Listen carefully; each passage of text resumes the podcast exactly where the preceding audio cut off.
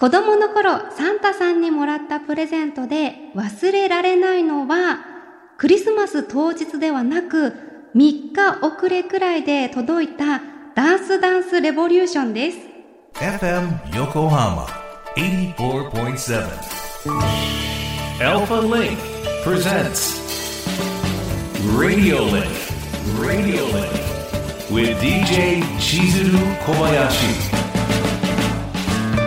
小林千鶴がお送りしています。FM 横浜アルファリンクプレゼンツレディオリンク。ここからは物流モノシリンクのお時間です。知ると誰かに話したくなる物流業界のいろんなトピックスを深掘りしていきます。今回はクリスマスなどのイベントやパーティーシーズンには欠かせないお花の流通物流にまつわるお話です。ゲストに株式会社ユニバーサルフラワーサービスの代表取締役社長中本武さんをお迎えしましたどうぞよろしくお願いいたしますよろしくお願いいたします。いやもうね中本さん会った瞬間に私のこと綺麗って言ってくれてもう私心のお花が満開ですありがとうございます。いやいやいやいやもうありがとうございます もう大好きあ ありがとうございます。今スタッフがスタジオに運んできてくれたんですが。これです。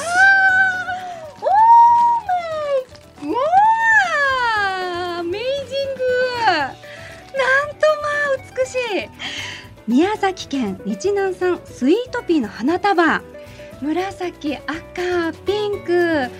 イエローオレンジ。何この幸せカラー。これ何本入ってるんだろう。もっこもこ。これ今日あの小林さんにプレゼント。持ってきました。泣いちゃう。今日12月24日。はい。中本さんからまず言葉でのプレゼントそしてお花のプレゼント。もう満開。ありがとうございます。ありがとうございます。そんな素敵な中本さんでいらっしゃいますけれどもそんな中本さんが手掛けていらっしゃるユニバーサルフラワーサービス一体どんな会社なのか教えてください。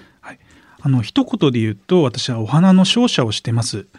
でこのお花の流通に携わってるんですけれども特に力を入れているところがいわゆる日本のですね、えっと、花そして枝物こういったですね、えー切り花や花木をですね中国や韓国台湾香港などの海外に輸出している、ある種輸出業者になります。るほど。うんうんうんうん。で最近ではですね、えーこの輸出に限らず、えー国内のですね長野県であるとか、うんうんうんうん。えーまた海外もですね、えーとコロンビアにですね自社農場を実は持っておりまして、こういったところでお花の生産をしております。その他にはうん。何かありますか、他にもですね、うんうんうん。あのまあ、生産とか流通だけではなくやはりその今日今小林さんが、はい。あの手に取っていただいたお花をですね、もらうと嬉しいじゃないですか。嬉しかったです。でこれをやっぱり一人でも多くのあの消費者の人にですねお届けしてうん喜んでもらいたい、うん。で、えー忘れられない一日にしてもらいたいっていう思いで、このおお花をですね消費者のとのコミュニケーションのマーケティングツールに使ってはどうかというフラワーエモーショナルマーケティングというものを提唱しています。ほうほうほうほう。え具体的にこんな活動したよっていう何か情報ってありますか、えー昔ですねあの生活の木々さんっていうあの、ね百小売店さんありますよね。よく行く、はい、あそこの本店のああのアメの表参道の本店ででしてあのカーネーションをですね、うん。えーノベルティとして一本一本お客さんに配ってもらったことがあるんですね。えーでそうするとですねやっぱりあのもうみんな嬉しがるんですよいね。や嬉しいでまずそこであのお客さんがやっぱりお店に行ってお花もらってわーって感動してもらって、うんうんうんでお店のファンになってくれるんですね。あーよりねそうなんです。思い出になりますもんね、うんうんうんでうん。もちろんねその今いろいろダイレクトメールであるとかその LINE のねあのプッシュ通知だったりいろんなその消費者へのコミュニケーションツールあると思うんですけどデジタルではなくてアナログなねお花を届けると心開くんですよ、わあ。消費者の人って。まさにエモーショナルなそうなんです。活動ですね。そうなんです。それがやっぱりね、うんうん家に持って帰って、えー今日そこどこどこのお店でお花もらったよってなると「えー私も行ってみたい」とかね「えーそれどっかでもらったの?」ってなんか友達同士の会話にもつながるし、そっか会話の花が咲くんですそねうなんです。それがちょっっと狙いで、えーぜひねこういうのをいわゆる小売店さんもね取り入れてみて消費者をファンにする活動っていうのを私は推奨しています。なるほどありがとうございますでは続いてそんな中本さんがお花柿業界に興味を持ったきっかけあったんですか？そうですね。あの私あんまりその子供の頃はあのそんなにお花に囲まれた生活をしていたわけではなく、うん。当時私全然実はあの対局の業種にいまして、えっと、うん。鉄鋼業界にいたんですね。全然違う。そうなんですよ。もうあの錆びてもいいものを扱うところからもうあの温度管理が厳格に必要なあの商材のを扱うようになりまして、まあ、当時私あの、まあ、英語がちょっとそれなりにできたもので。うんやっぱ英語を使って海外の人となんかビジネスしたい交渉したいとかね海外に出張したいとかそういうあのやる気に満ちてた時がありましてでただやっぱり結構大きい会社だと結構あの社内でのいわゆるその、業務が多くてですねなかなかそういったチャンスに巡り合えないと。なるほど。でちょっともがいてた時があってちょっと自己啓発的にそのビジネススクールにね通ってたことがあってですね。でそこで出会ったあのフローリストの人がうんこのあのちょっと神奈川県内の、えー市場さんですね社長さんを紹介してもらってでその社長さんが実はそのフィリピンで菊を生産してたり、コロンビアからカーネーション買い付けてたり、おうその普段旅行とかじゃ行かないような国とのビジネスをされてて、なんかちょっと面白いなと思ってうんうんうん入ったのがきっかけなんですよ。ええ本当に偶然というかシンプルに言うと本当ご縁あってっていうところだったんですね。そうなんです。え改めてそういった経緯があって会社を設立した具体的な流れ教えてください。そうですね。あの実は私あの妻がコロンビアの女性でして、なんとまあ国際的な。でまあちょっと仕事を通じてですね、まあ知り合って、うんうんうん。でまあ一緒に、えーえー仕事もプライベートもという選択をまあしようとしパまして、ートナーになったんですね。はい。うんうん。で、まあ、その当時はやはり、えーコロンビアとかあるいはその東アジアの国々のおいわゆる輸出者と、えー輸入者をつなげられるような、あービジネスができたらいいなということでやはり言語の壁であったりとか、うんうん。コロンビアとかだと14時間時差あるんでやっぱ時差の壁だったりとかそっかか。小習慣の壁をブレイクスルーするようなビジネスができないかなというふうに考えて設立しました。で実際にその設立する中でいろいろ紆余曲折というかコロナもあったりとかあったと思うんですけど、はい。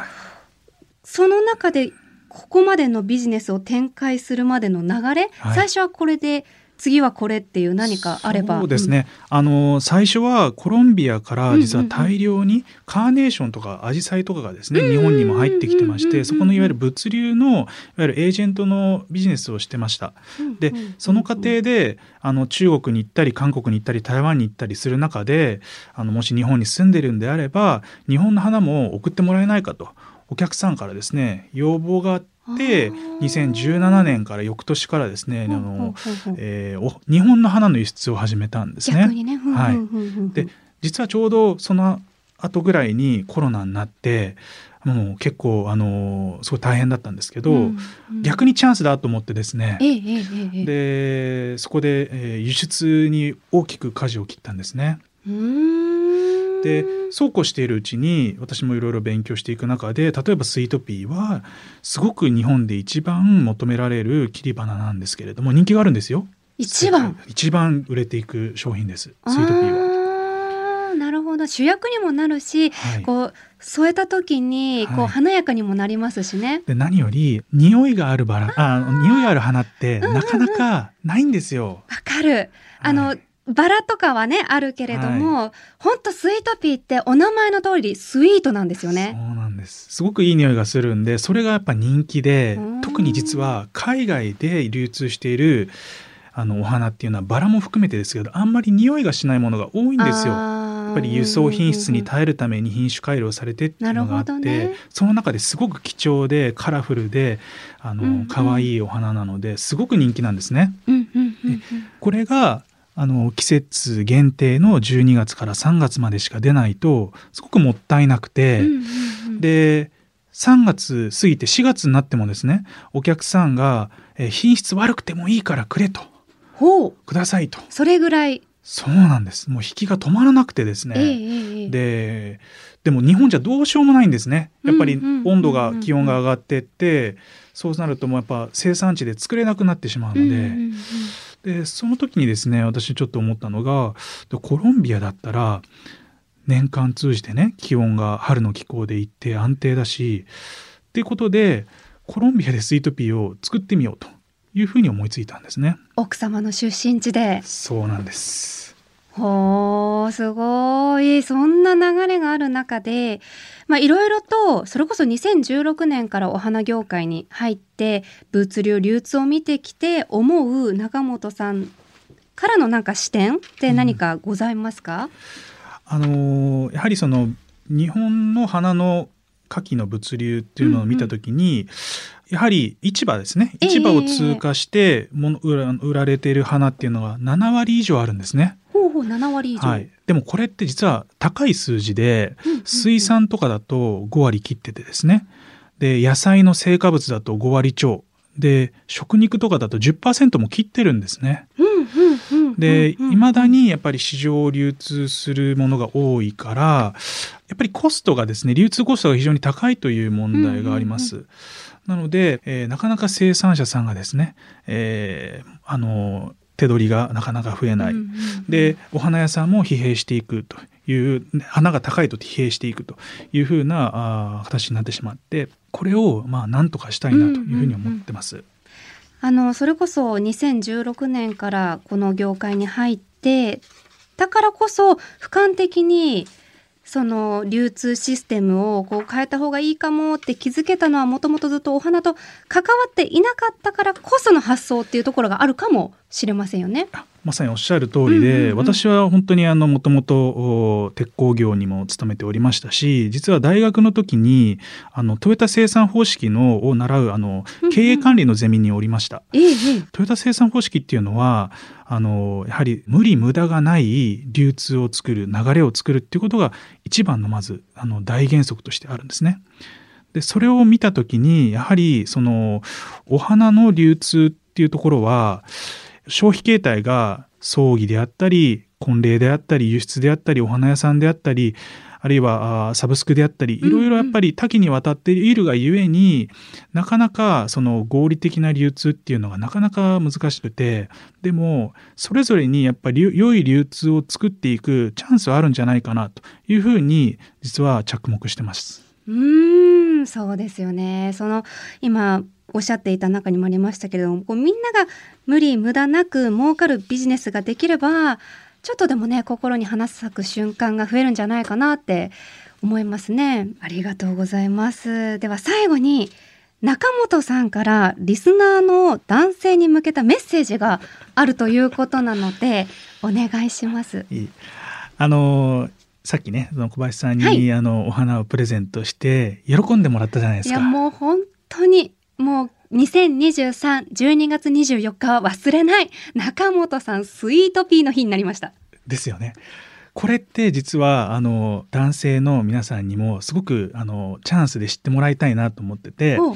まずねそのえお花をもらってうん、嫌な思いをする女性って一人もいないんですよ。ああ漏れなくその一人 もう私は絶対に喜んでくれるんですよ。漏れなく漏れなく、ねでもね世の中の男性の方多くの方はそのことを知らないんですよね。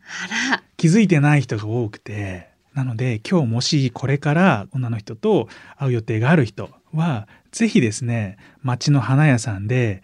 ガーベラ1本あるいはバラ1本でいいからプレゼントしてあげるとですね「わあ会う前から私のことを思っててくれたの?」とかね